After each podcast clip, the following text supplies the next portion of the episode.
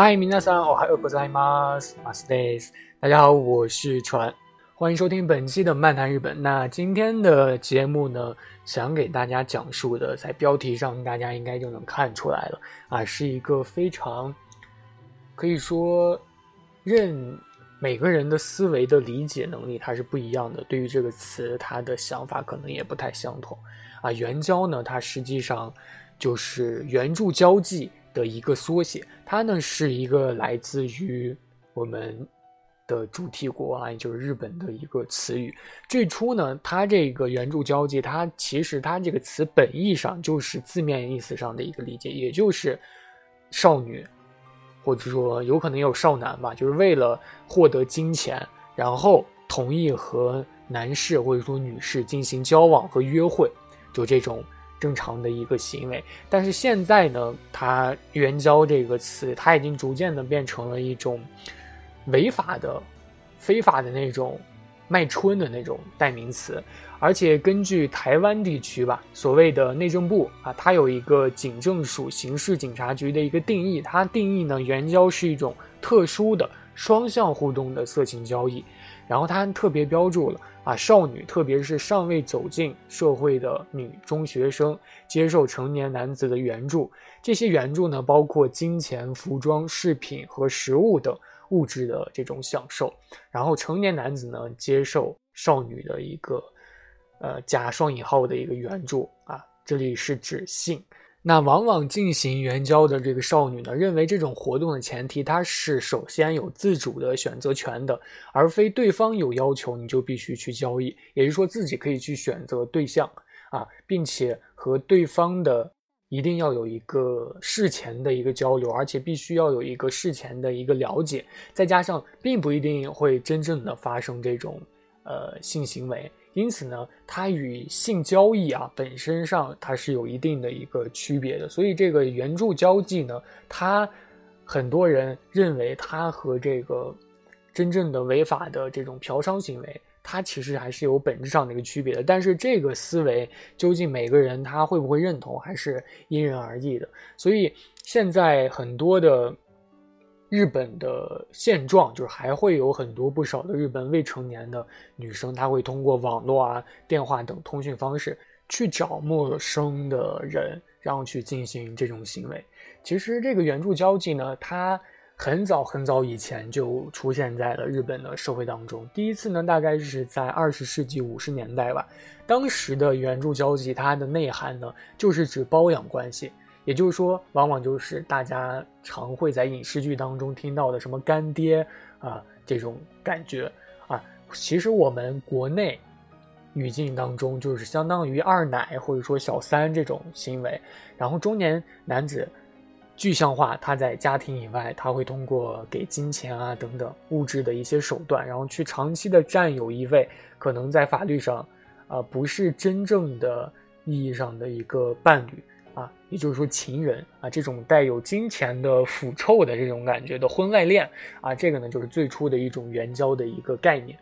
现在的呃援助交际，它的内涵呢，其实和当时已经有了非常非常大的一个不同。单纯的就成为了大家一说到援助交际、援交啊，就可以呃想到它是一种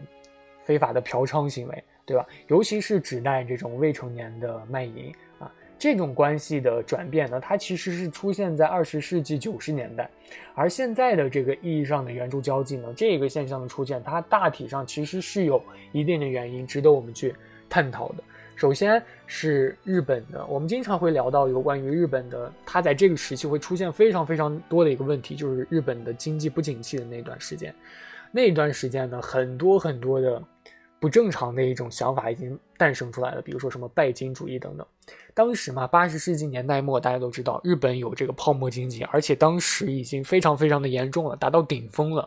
整个社会当时都是拜金主义，人人都有这种名牌包，每年呢可能都会去国外或者说。呃，想去的地方去旅行，日本的各大公司可以说都快买空了这个纽约市的所有的摩天大楼，整个日本人当时那个时期几乎都疯狂了。当时的人无论大小，可能都是人手背一个非常著名的什么 LV 的那种背包，对吧？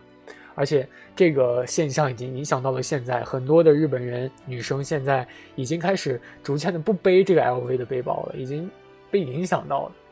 然后那个时候可能经济条件稍微好一点的，可能会有一百个里面可能会有七八个，对吧？当时可能高中女生的这个零花钱每个月可能有啊一二十万日元，可能也不是很稀奇。相比之下呢，现在的高中女生的这个零花钱可能大多是控制在一两万元左右，对吧？和那个时期相比，可能有十分十倍的这样的一个差距。然后大家。众所周知，这个泡沫经济泡沫破了，破灭了。当时的人们可以说，仅仅用自己的工资和奖金是无力承担那种以前已经过得非常非常奢靡的一种生活了，对吧？老实的人可能就会非常非常按部就就班的、非常正经的去接受一个普通的一个工作，然后去维持自己的生活，这样子，对吧？但是。你想，还是会有部分人，你说已经经历过那种生活的，感觉非常非常爽。穷人的生活，你体验了那种富人的感觉，就像我们经常会在网上，哎，大家都知道王静泽对吧？他出演的那个节目叫做什么《变形计》，就是让有钱的人去穷人家里过生活，然后穷人家里去有钱的人过生活，啊，很少有穷人的孩子能够体验完这个节目之后，还是能够正常的回归自己穷人的这样的一个生活的环境里，是多大？多大数的这种大多数的这种孩子呢？他体验过这种富人的生活之后，回到自己原本的一个穷贫穷的一个状态，他就无法接受，啊，可能思维就出现了一定的扭曲，就说为什么有点不公平啊？这样的一个呃感觉，对吧？这个日本的泡沫经济也是这样子的，当时的一部分人。一些女孩子吧，可能就是就因此走上了这个援助交际的这样的一个道路。其实这个也不难理解，因为你整个童年都是处于这种拜金主义的一个状态下啊。你从出生的时候开始，懂事的时候开始，你就已经有这种拜金主义了。结果泡沫经济破灭了，你升入高中之后，却发现这种零花钱逐渐的开始减少了，而且这种减少的幅度特别特别的大。啊，自己无无法像就是说自己的喜欢的前辈一样啊，那种去承担起一种奢侈品和高昂的这种价格的一个衣服，这个时候他们可能自尊心就有一点无法得到虚荣心的满足，这个时候他们可能就无法适应突然这种带来的一个变化，对吧？所以就非常容易导致自己的心理出现不平衡。实际上呢，在当时这个泡沫经济破灭的时候吧，即使是普通的这个。便利店它也是不缺人的啊。一方面呢，高中女生啊，她可能非常渴望着用金钱去满足自己被熏陶的这种快利欲熏心的这种虚荣心。另一方面，她也没有这种合理的赚钱渠道，所以最简单、最容易的赚钱的方法就是我们提到的这个援助交际了。于是乎啊，和社会上的自己喜欢的、自己能看对眼儿的这个中年男子。可能就是去进行这种行为，因为刚刚已经说了嘛，他这种援助交际，他也是有前提条件的，就是需要双方的会去前提进行交流，然后呢，可能和这个大叔什么的玩一玩啊，平时可能出去打一打街机啊，这种当时是不包括，就是说并不是完全指代这种呃非法行为的啊，他可能就是通过玩一玩这种形式，然后去收敛一点这种钱财，亦或是这种奢侈品。对吧？所以这种行为呢，可以说是成为当时这个高中女生或者说初中女生的这种首选，也就是未成年的这种女生的首选。啊，从当时九七年的一个数据上来看吧，就是说从事过援交的这个高中女生的月零花钱，大多她都是落在了两万到十万元之间的区间当中。啊，而从来没有从事过的高中女生，大多是一万五以下。啊，这种极大的经济落差所带来的心理落差呢，就是这个日后援交啊再度泛滥的一个关键词。可能大家现在提到援交，可能就觉得啊，就是这个词太污秽了，可能可能觉得听不进去。但是你仔细一想，援交其实它就是援助交际的一个缩写嘛。其实援助交际它本来是一个非常正常的一个词，所以大家如果听到援交的话，还是还是感觉这个我我个人觉得这个词还是蛮正常的。它不像嫖娼或者说卖，就是那个那种词，它可能在表面意思上它就是属于一种非常。恶劣的这种词，对吧？啊，这里需要大家注意的一点就是，最开始进行肉体交易的呢，它并不是高中女生啊。但是当这个社会反应过来的时候，这个援助交际的这个主力已经变成是高中女生了。也就是说，就是突然啊，蓦然回首，这个主体已经变了，kiss with 啊，主体变了，对吧？所以这个援助交际呢，也是从那个时候开始，就是开始表示。仅仅表示就是包养小三的这样的一个词汇，啊，当时仅仅表示这样的一个词汇，它逐渐就变成了象征未成年人卖卖春的这样的一个词汇。当然，其实仅仅这样的一个泡沫经济的一个原因，仅仅这样的一个原因，它是无法使这样的一个行为逐渐扩大到全国，甚至说全。世界，啊，这个其实是是不够的啊，因为你想那个时候如果没有足够的一个通讯工具的话，你想单纯的通过熟人介绍或者说人和人面对的一个交流，可能还是没有办法将这种非法行为普及开来。所以其实还有一个方面就是九十年代初的时候。当时日本开始大规模的普及了手机啊，虽然早在八十年代吧，当时日本已经出现了这个 telephone club 这种形式啊，但是当时呢还并没有这种像手机这种非常非常便携的这种通讯工具，所以呢，当时的双方还是需要通过借助这个固定电话来进行沟通。啊，具体的形式就是男性呢进入店面去等待，同时呢渴望金钱的女高中生啊，然后通过这个公共的电话拨打登在小广告上面的电话，又或者是直接印刷在黄页上面的这种电话去打给中介这种店家。这个时候呢，店家通过总机然后分配给店内等待的男性。这个时候，双方呢就通过电话的约定地点和金钱，以后再去前往他们共同约定的一个场所。然后，往往的店家仅仅只是收取男性的一个费用，啊，按分钟去算的。然后，女方呢仅仅去负担很少的一个公共电话的一个钱。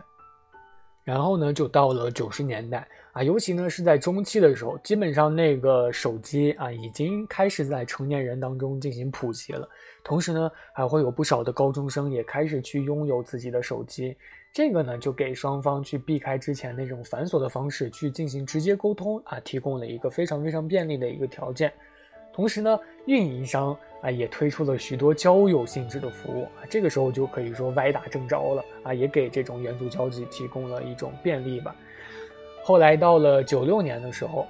援助交际呢也开始成为当时社会热点的一个问题，也是至今为止吧，延续至今啊屡禁不止的一个日本社会的一个可以说独有的一个社会问题吧。这也是很多人认为日本。在后来开始逐渐发展色情业，以及认为日本是很变态的一个国家的一个最主要的一个原因。然后到了九十年代的一个后半段吧，那个时候互联网开始普及了啊，特别是在日本独特的这种手机通讯的这种支持下呢，手机上网也已成为了可以使大家进行沟通的一个可能啊，大量的这种聊天室或者说交友网站开始出现了，这也是成为日后这种。援助交际开始泛滥的一个温床，所以其实它每个事情开始发展都是逐渐的有规律的。然后呢，在往期节目当中，我有给大家普及过相关的有关啊这个情人旅馆的这样的一个知识，对吧？其实这个情人旅馆它也是有一些这个生长的周期的。啊，它的全盛时期呢是在七十年代，啊，九十年代呢，它正是整个业界的一个衰退期。衰退期是什么意思呢？就是它因为经过七十年代，当时情人旅馆特别特别的多，每个人都会去盖这个情人旅馆。但是到了九十年代的时候，哎，这个热潮过去了，然后情人旅馆还是很多，但是经济可能就是说来的人不是特别的多，可能会倒闭。但是正是这个时候，哎，援助交际这个热潮来了。日本随处可见的这种情人旅馆，给这个援助交际提供了合适到再不能合适的这个场所。因为你想，往往男性或者说女性，他会通过一时冲动去进行这个行为。你进行这个行为的时候，事先肯定不会去提前几天去订这个酒店，对吧？所以这个便利的这种情侣的这种 hotel 呢，它正是这种双方的不二选择吧。对于女方来说，这个情人旅馆它的隐蔽性是非常非常大的，也是恰好为会不让自己的周围的认识的人发现，也是提供了一种比较安心的一种条件。所以说，日本的这个援助交际的泛滥呢，它是有非常非常深刻的社会原因的。啊，很多的泡沫经济可以说滋生了这种社会当中的拜金主义啊，等等，还有这种泡沫经济导致拜金主义的女高中生钱不够用啊，等等等等啊，都是刚刚所说的很多的内容，它都跟这个援助交际的发展是有一个非常非常紧密的一个联系的。其实这呢，可以说无论大家怎么去想这个事情，或者说有利有弊等等。它可能促进了当时的日本经济，还是怎么怎么样啊？但是我个人觉得，它这个事情援助交际这个事情，它可能是当时日本社会的一个悲哀吧。因为直到现在，这个援助交际它还没有完全的去消除，它还是犹如这种牛皮癣一样留在了这个日本社会当今的一个时代当中。可以说，这是一个非常非常悲催的一个事情。我个人感觉是这样子的。